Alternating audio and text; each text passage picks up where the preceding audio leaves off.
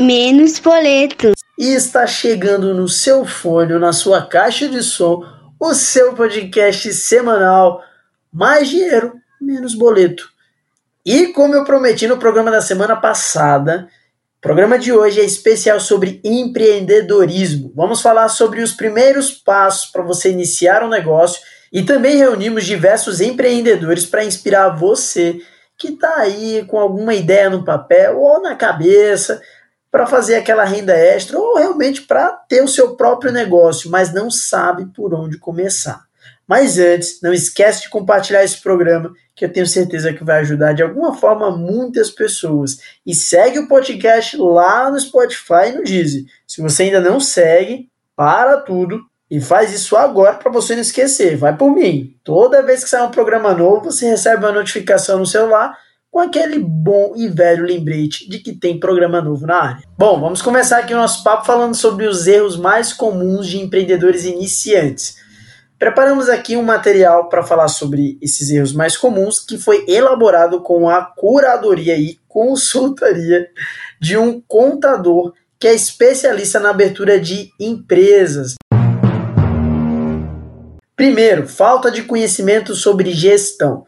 Conhecimento sobre mercado é importante, mas não é suficiente. Não basta você conhecer o setor onde você quer atuar. Você também precisa desenvolver um modelo de gestão de negócio.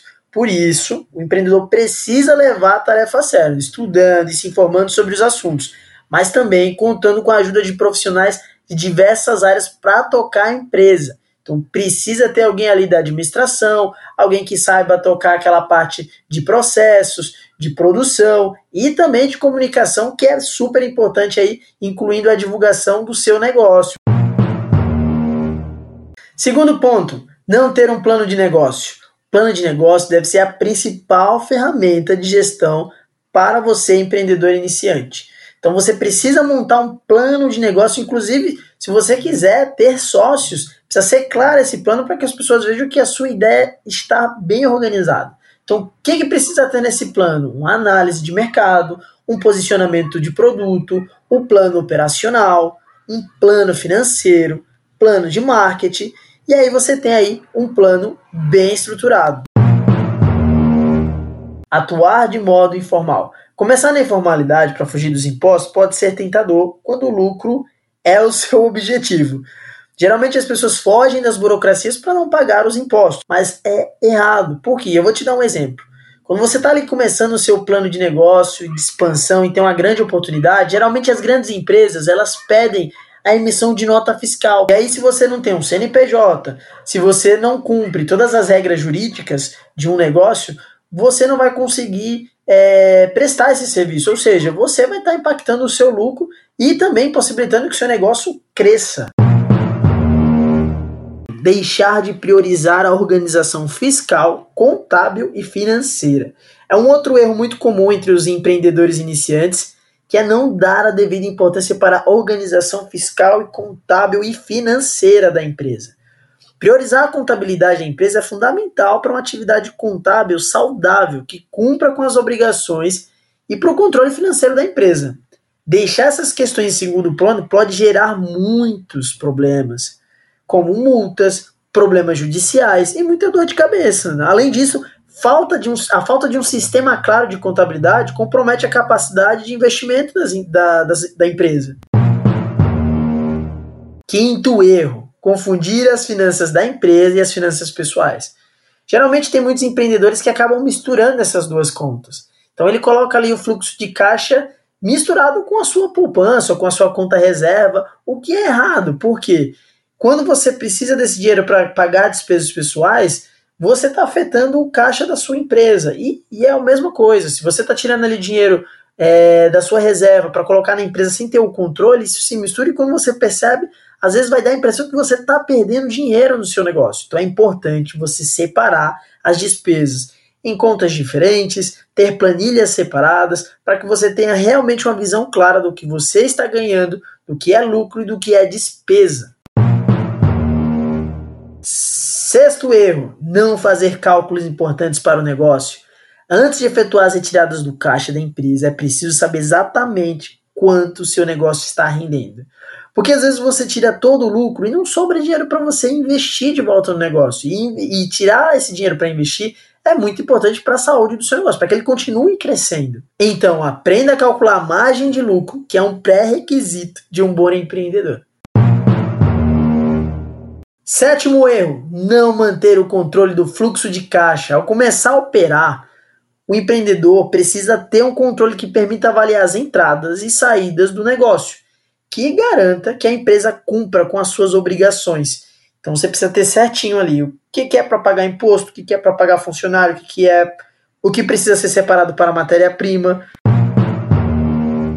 Você não pode deixar de lado a divulgação, o marketing do negócio. Como diria aquela velha frase que todo mundo conhece, o marketing é a alma do negócio. E continua sendo a alma do negócio em pleno século XXI, na era digital, ainda mais. Você tem diversos canais importantes de graça nas redes sociais, diversas plataformas para você fazer essa divulgação. E quanto mais o seu produto ou serviço chegar em mais pessoas, mais isso pode se converter em venda. E o mais importante do marketing é que você desenvolva uma linguagem para que as pessoas conheçam um propósito e se identifiquem com o seu produto ou serviço. Isso é muito importante para garantir o sucesso do seu negócio. E por último, não possuir um planejamento. Planejamento, ele envolve, a gente falou lá no início, né, sobre um, um plano de gestão, e o planejamento eles andam ali lado a lado. Porque o planejamento ele vai garantir que você consiga cumprir todas as etapas do que você se propôs a fazer para garantir que o seu negócio funcione e vai além disso. Ele também garante que você continue crescendo. Porque quando você colocar o seu negócio na rua para vender o seu serviço, o seu produto, a ideia é que ele continue num plano de expansão. Então, o planejamento é super importante para você entender se você já bateu a sua meta e qual vai ser a sua nova meta. Então, não deixe de lado o planejamento. E se for possível, faça uma revisão sempre para corrigir rotas, para corrigir erros que você vai reconhecendo, identificando ali no meio do caminho durante o seu processo de implantação do negócio. Histórias que inspiram. E para concluir aqui a nossa jornada sobre empreendedorismo, reunimos diversos empreendedores com histórias muito legais e negócios muito diferentes que vai te inspirar para tirar esse, essa ideia, esse sonho do papel e ver que é possível sim ser um empreendedor.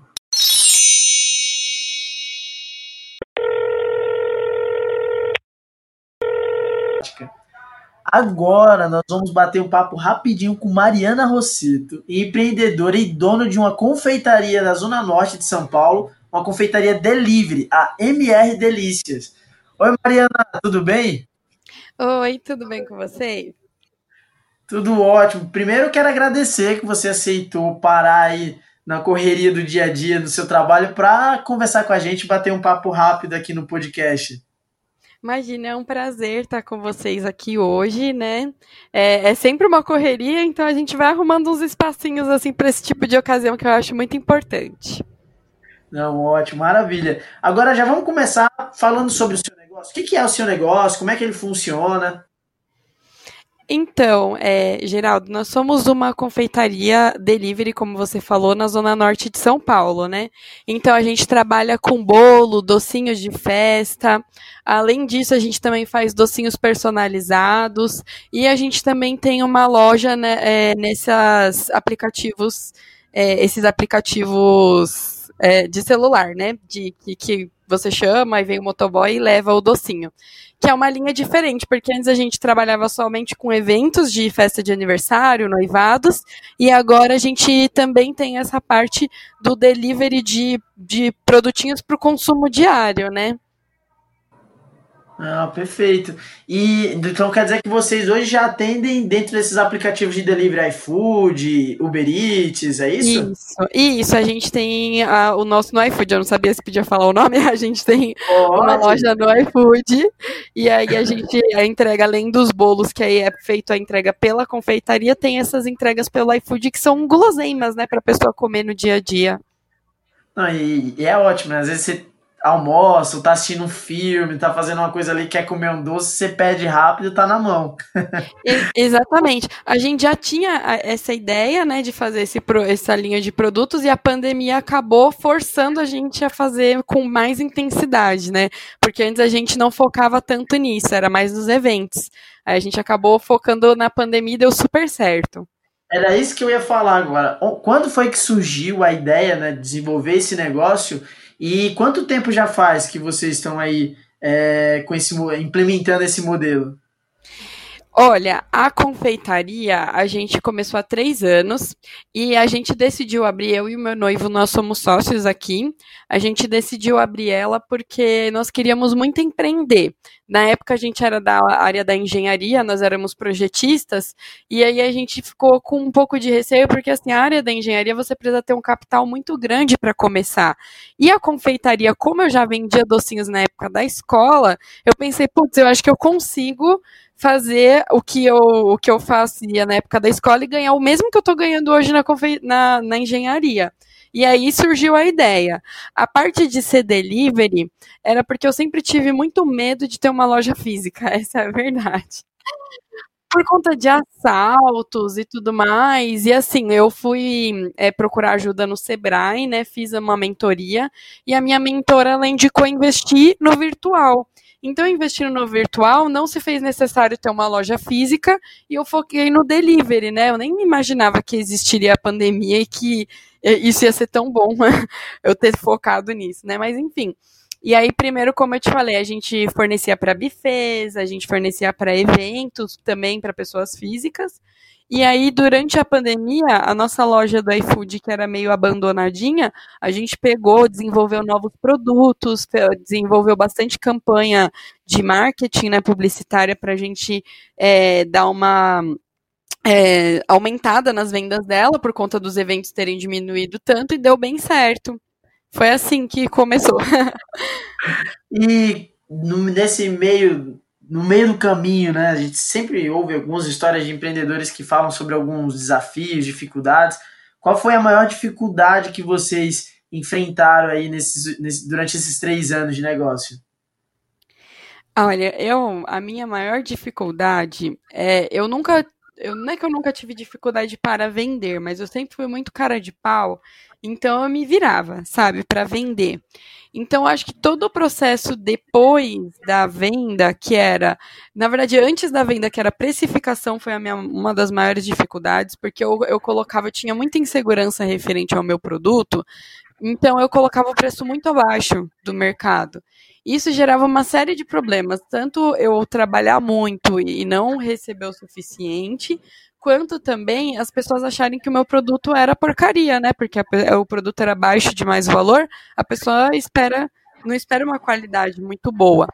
Então, eu tive essa, essa primeira dificuldade, e aí eu vendia e tudo mais, e aí tinha a parte do organizar uma produção, porque é muito diferente você fazer é, um bolo, uma quantidadezinha de docinhos para você vender numa semana e tudo, e você fazer uma quantidade enorme para vender semanalmente. Então, essa gestão aí da produção foi uma, é uma coisa que até hoje eu, me, eu procuro estudar muito para deixar cada vez mais organizado e, e ter sempre produto à pronta entrega, alguma coisa assim, entende, para os clientes de última hora.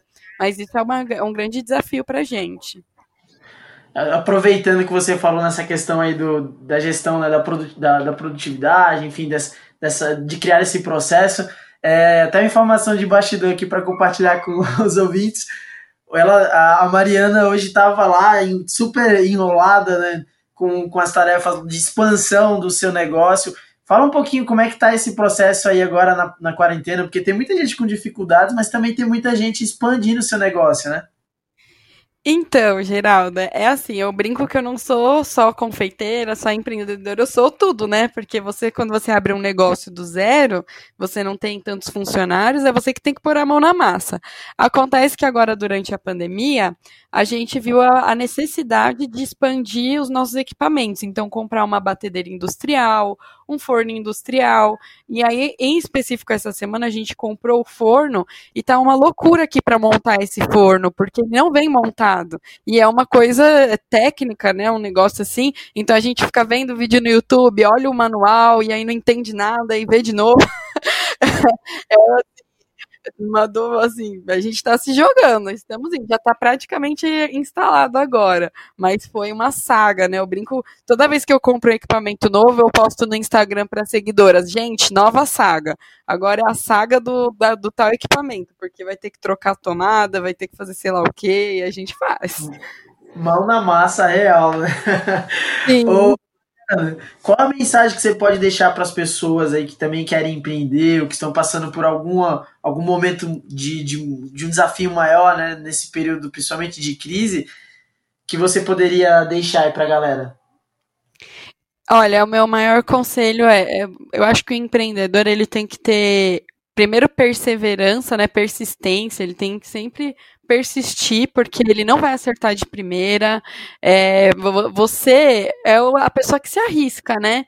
Então as coisas vão acontecendo, é tudo muito dinâmico. Tem gente que brinca que fala que empreender é você trocar a roda do carro enquanto o carro está andando, porque vai surgindo novas, novas novidades ou então problemas que você tem que resolver. E eu acho que a, a outra coisa que foi o que me fez sobreviver e agora, hoje em dia não só sobreviver, mas viver com qualidade do meu negócio é procure sempre especialização.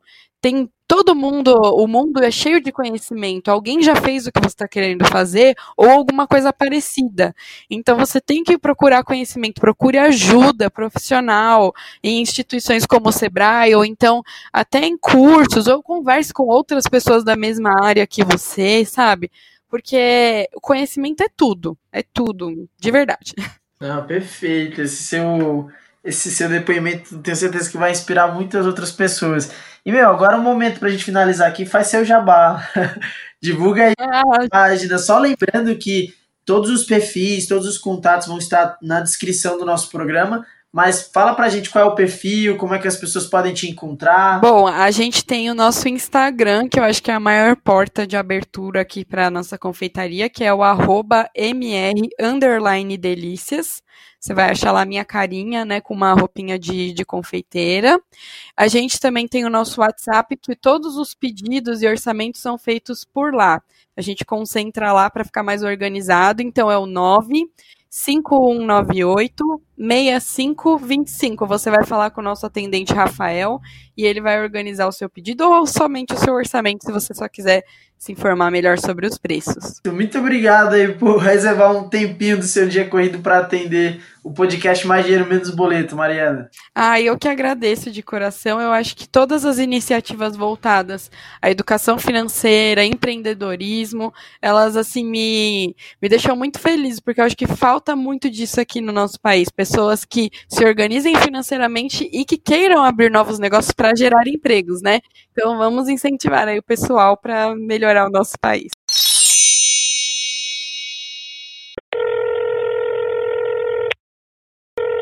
Uma das nossas ouvintes, Raquel Andrade e a Anne França, sejam bem-vindas. Muito obrigado por aceitar o nosso convite.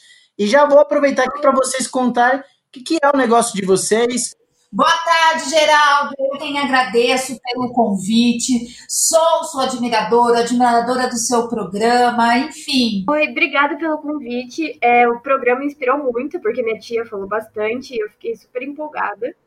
E assim, o que é o nosso negócio? Nosso negócio é uma loja focada em roupas jeans, em moda jeans.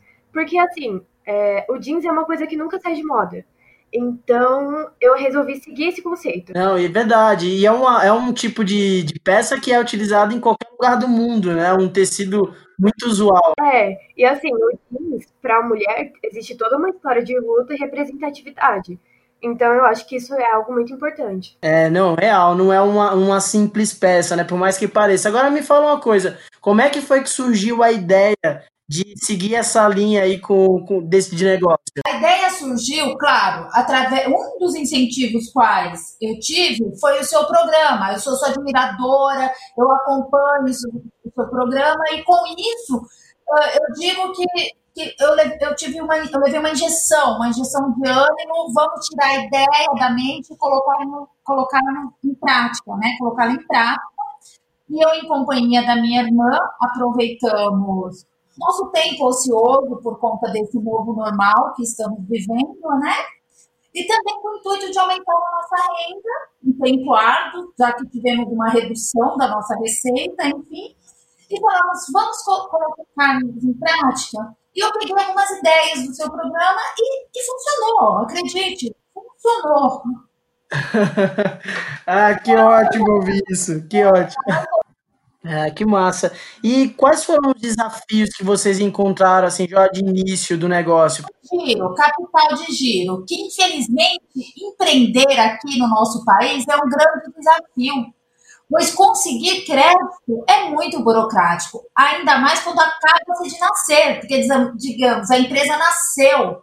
Então, para você conseguir uma linha de crédito, olha, meu amigo, ou você tem uma reserva para você investir e andar nos quatro primeiros meses, porque o, retorno ele demora. Eu quero que as pessoas, assim, o retorno não é na primeira semana, na segunda, na terceira e nem na quarta. Você está semeando.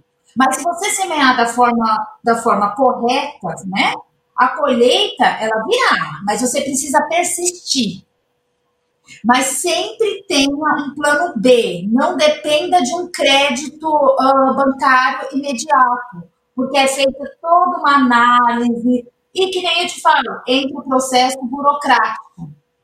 A empresa ela tem é, CNPJ novo, tem toda aquela, aquela dificuldade em conseguir-se um crédito, infelizmente. Ah, perfeito, é muito bom você falar sobre essa questão da tomada de crédito, que é inclusive é um dos grandes problemas relatados pelos, empre... pelos pequenos e médios empreendedores nos últimos meses, né? Inclusive, bom você falar que eu vou só fazer aqui, relembrar as pessoas que também precisam de, de crédito para iniciar o seu negócio, para capital de giro. Recentemente, o governo federal anunciou um programa de incentivo ao pequeno e médio empresário, que aí vai é, ajudar aí com algumas reduções de impostos junto aos bancos para facilitar essa tomada de crédito. Mas a gente, pelos relatos que eu ouço de alguns empreendedores, esse crédito ainda facilitado não, tá, não chegou ainda, né? Não, infelizmente ele não chegou, ele não chegou nem para o novo, não chegou nem para o velho, quanto mais para o novo empreendedor, eu costumo dizer. Porque perante essa crise, esse momento delicado, esse novo normal que estamos a viver, muitos empreendedores antigos foi necessário baixar a porta, porque esse crédito não chegou. Agora você imagina nós, em meio à pandemia, uh, em à pandemia, em meio crise, crise política, crise financeira, abrir, abrir um negócio e tentar, tentar nos crédito. Infelizmente foi não. Entendeu? Por isso que eu digo que você tem que ter um, um valor para você investir, para você não ficar dependendo uh, de uma resposta ou do governo, ou do banco, porque infelizmente não funciona. Não funciona. Na prática não funciona. Na teoria é perfeito. Quem quiser comprar o produto de vocês, como é que faz? Onde vai? A loja se chama Only Jeans. Como eu disse no começo, ela é focada em jeans e, além de tudo, o que é muito importante, a loja é muito abrangente por ser uma loja também com roupas plus size, que alguns modelos chegam até os 60. Então é uma loja super abrangente. É, então, como a gente sempre esteve encaixado em padrões, eu acho que é extremamente importante ter a moda plus size a fácil acesso das pessoas, porque é, você pode conversar com pessoas plus size que elas não conseguem comprar em roupa de departamento, roupa, é, lojas comuns de departamento. E isso gera toda é toda uma problemática. E assim, eu acho que o diferencial da nossa loja ter esse público mais abrangente para chegar a marca em todas as pessoas. Então, olha, pessoal, para vocês que estão ouvindo, fiquem tranquilos. Lá na descrição, na descrição do programa vão estar os contatos e o arroba, as páginas, todos os acessos, todos os lugares onde vocês podem encontrar essa marca e outras marcas que vão aparecer aqui também no programa. Tem alguma coisa que vocês queiram complementar? É, eu acredito que atrás de cada empreendedor exista um sonho. E eu peço a eles que não desistam dos seus sonhos. Eles podem se tornar realidade, mas depende de você.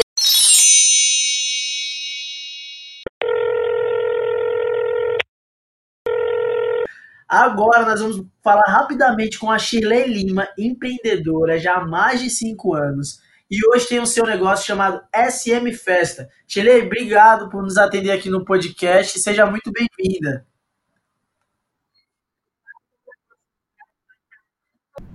Obrigada, eu que agradeço, Geraldo, pelo convite. Vou começar já pedindo para você explicar o que, que é o seu negócio, o que, que vocês oferecem para os clientes. A SM hoje trabalha é, focada em empreendedoras, né? É, apesar de ser SM Festa, né? Como é, nós iniciamos fazendo locação de festas, decoração e personalizados para festa. E agora com a crise que teve da pandemia, né? Que a gente teve que se reinventar. Então nós começamos a focar nosso trabalho para empreendedores, brindes né, para festa. E aí é, passou a ser o nosso carro-chefe. Hoje a gente faz brinde para as empresas, né, que nem deliveries, nosso, nossa estrelinha aqui é a balinha personalizada. Fazemos também cartelas para acessórios, bijuterias, etiquetas personalizadas, enfim tudo em quantidade pequena. Quando que, como foi que surgiu a ideia? Porque você falou para mim anteriormente, numa conversa aqui de bastidor, que vocês começaram com fazendo é, festas para criança e tal. Como é que foi que surgiu a ideia e quando foi que ela se transformou no negócio que é hoje? É, bom, lá atrás eu saí da empresa formal CLT, né? E meu marido trabalhava com Uber, bem numa, naquela época que Uber estava no início, né? Então era muito medo dele estar tá na rua. Então eu foquei como uma empresa mesmo, a gente pegou o que, que, que tinha e comprou brinquedos, né? Compramos cama elástica, piscina de bolinha e começamos a fazer locação. E assim, fomos focando né, em rede social tudo mais. E em três meses, a gente de três brinquedos passou para seis, nove, e aí ele deixou de trabalhar com Uber e passou a trabalhar comigo. E aí nasceu a SM Festa. Né? Então aí eu passou eu e o Márcio 24 horas dedicados a trabalhar só para a SM. E já, conforme foi crescendo, a gente vendo a necessidade de decoração, de finalizados para festas. Então a gente foi adaptando até o momento que a gente podia estava uh, atendendo as, as mães em, desde o do convite até as lembrancinhas finais. A gente montava a festa todinha na casa da cliente. É, geralmente, várias pessoas que têm estão no começo ali do seu negócio, ou até, sei lá, empreendedores mais experientes, relatam alguns problemas, alguns desafios aí nessa jornada. Você já teve algum momento aí que chegou quase a baixar as portas e, e querer desistir, aí conseguiu retomar? Me conta aí, qual foi o maior desafio desses cinco anos, mais de mais de cinco anos aí de jornada? É, o maior desafio foi agora, né? Março, Covid, é, festas proibidas, esse foi o maior desafio, porque era o nosso principal e único é, fonte de renda, né? Que eram, eram as festas, eu tinha uma agenda aí fechada até agosto, então de março até agosto foi tudo cancelado e a gente precisou se reinventar, né? E foram dois meses aí sem nada, nada de nada. E aí foi quando eu foquei em alterar os meus anúncios para empresas. Então, aquelas lembrancinhas que eu fazia para festa, eu passei a fazer com logo. Fiz algumas com logo de empresas e começamos a vender como brindes, né? Então, como o delivery estava em alta, então acabou gerando aí um, um novo nicho que eu nem imaginava trabalhar, né? E começamos a trabalhar fazendo esses brindes. E hoje a gente faz os brindes, faz caixas, sacolas, cartelas, etiquetas para essas empreendedoras.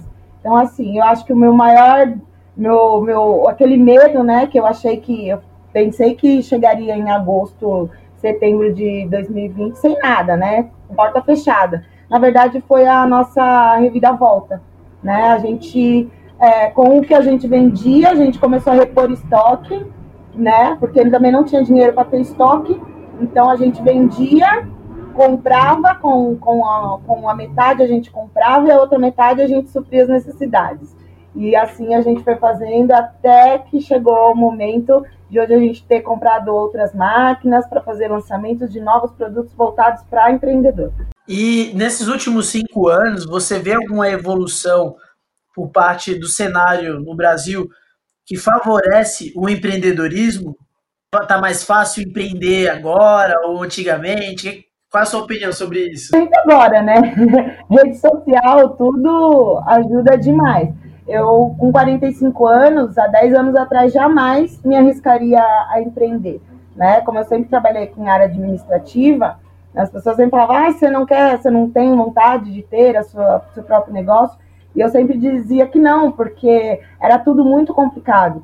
Hoje, a formalização é mais fácil, a, a, o contato com o cliente é mais fácil, você conseguir clientes é mais fácil, tudo através de internet, rede social, uma plataforma de venda, é, divulgação, tudo é mais fácil. Antigamente era tudo mais complicado, demandava muito mais investimento de tempo e dinheiro. Hoje não, né? Hoje é, você é, desprender o seu tempo somente, estudar, é, avaliar onde que o seu público está, onde seu nicho está, isso é, não tem nem comparação com 10 anos atrás, por exemplo. Com quando eu comecei até mesmo. Quando eu comecei era Facebook. Né? O Instagram não era muito voltado em venda. Hoje, basicamente, eu vendo pelo Instagram. E a parte de documentação, essa parte mais burocrática, é, você teve alguma dificuldade ou foi tranquilo também para é, organizar toda essa parte de processual de documentos para funcionar legalmente? Ó, é, eu tive um, um, momento assim bem engraçado. Até outubro do, do ano passado, né? É, nós trabalhávamos com o Mercado Livre e como pessoa física, né? Então tinha um bom volume de venda e trabalhava como pessoa física. Então a gente trabalhava simplesmente com declaração de conteúdo. De um dia para o outro eles barraram que eu tinha que virar empresa, né? Eu tinha que virar MEI, tinha que emitir uma capital. Então, assim, é, eu dei a sorte de encontrar um contador muito preparado que em poucos dias resolveu para mim. Né? Então, eu tive que tirar o certificado digital, passar, é, tive que fazer CEPAS e tudo mais. Para mim foi fácil porque eu tive esse apoio do contador. Né? Eu já tinha o, a MEI, eu já tinha meu CNPJ, né? mas como MEI, não tinha nota nem nada. Hoje a gente já tem essa formalização, né? Porque a necessidade de venda, ainda mais que eu estou vendendo para a empresa, né? Então eu preciso muito. Foi complicado porque me pegou de surpresa, porque eu não me preparei para isso.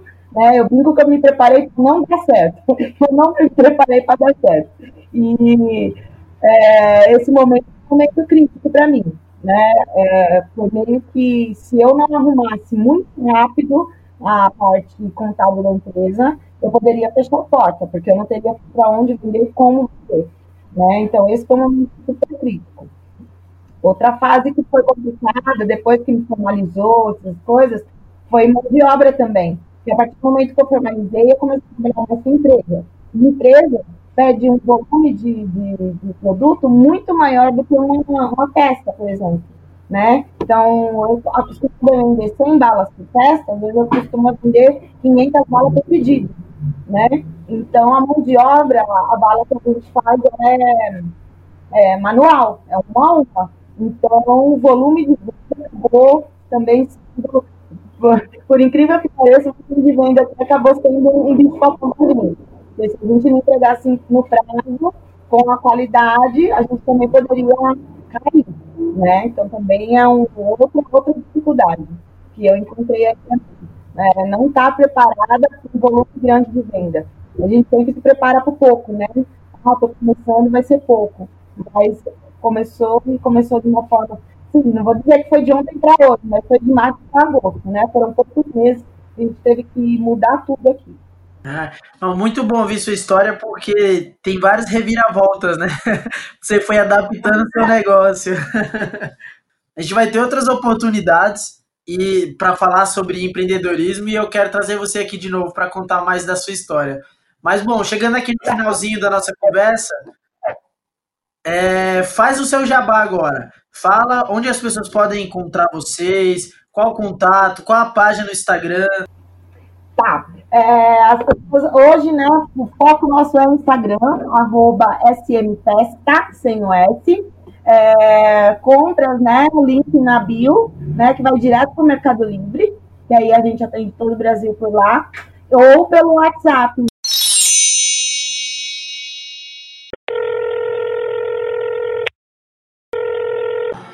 Como eu falo para você, esse programa aqui também é um programa familiar. Para os íntimos, a de tia Ana. Mas quando você entrar lá na página dela, vai estar Cristiane Vicente. Ela vai trazer aqui uma história sobre como ela desenvolveu o modelo de negócio dela. Oi, tia, tudo bem? Oi, tudo bom, Gera? Obrigado, viu, por ter aceitado o convite para participar do, do meu podcast. Eu que agradeço, eu que agradeço por você já queria começar é, falando sobre o seu negócio. Fala para as pessoas o que, que o que, que você vende. O negócio é uma lojinha online é, chamada Atelier Feito à Mãos. É, são textos totalmente personalizados, totalmente feito à mãos, que eu possa levar para as pessoas o amor de Deus é, por meio do meu trabalho. Ah, legal, e, e totalmente personalizados, são lindos os textos. E, e, como é que foi que surgiu a ideia, tia? É, a ideia surgiu quando eu ganhei um presente, assim, um texto, um presente de uma pessoa muito especial. Me deu um texto é, é, personalizado com meu nome, achei lindo, muito lindo. E a ideia surgiu através desse presente. Eu, aí eu decidi é, também dar esse presente a uma pessoa também especial. E eu queria eu mesma fazer. Aí fui na loja, comprei todo o material e fiz. E deu muito certo. Ficou lindo. A pessoa que ganhou elogiou muito. E foi aí a ideia que saiu para mim. Muito legal. É um, é um tipo de produto carrega também uma energia, um propósito, né? E, Ti, qual foi a maior dificuldade é, que você encontrou aí enquanto você estava desenvolvendo esse modelo de negócio? A minha maior dificuldade foi mais a divulgação do produto, até por falta de experiência mesmo. Então é isso, ó. Os parentes que estão ouvindo o podcast, os amigos, já faz aquela corrente para postar nos stories, marcar o perfil dela, compartilhar WhatsApp. e agora faz o seu jabá, tia. Fala aí qual, por onde as pessoas podem é, entrar em contato com você. É através do, do Instagram, né? Que é arroba ateliê feito a mãos. É, é, é isso. É, e, o, o, e o site que é www.feitoamãos.com. E o WhatsApp que é 011 994 67 4471. Tia, obrigado por nos atender e compartilhar sua história para inspirar outras pessoas.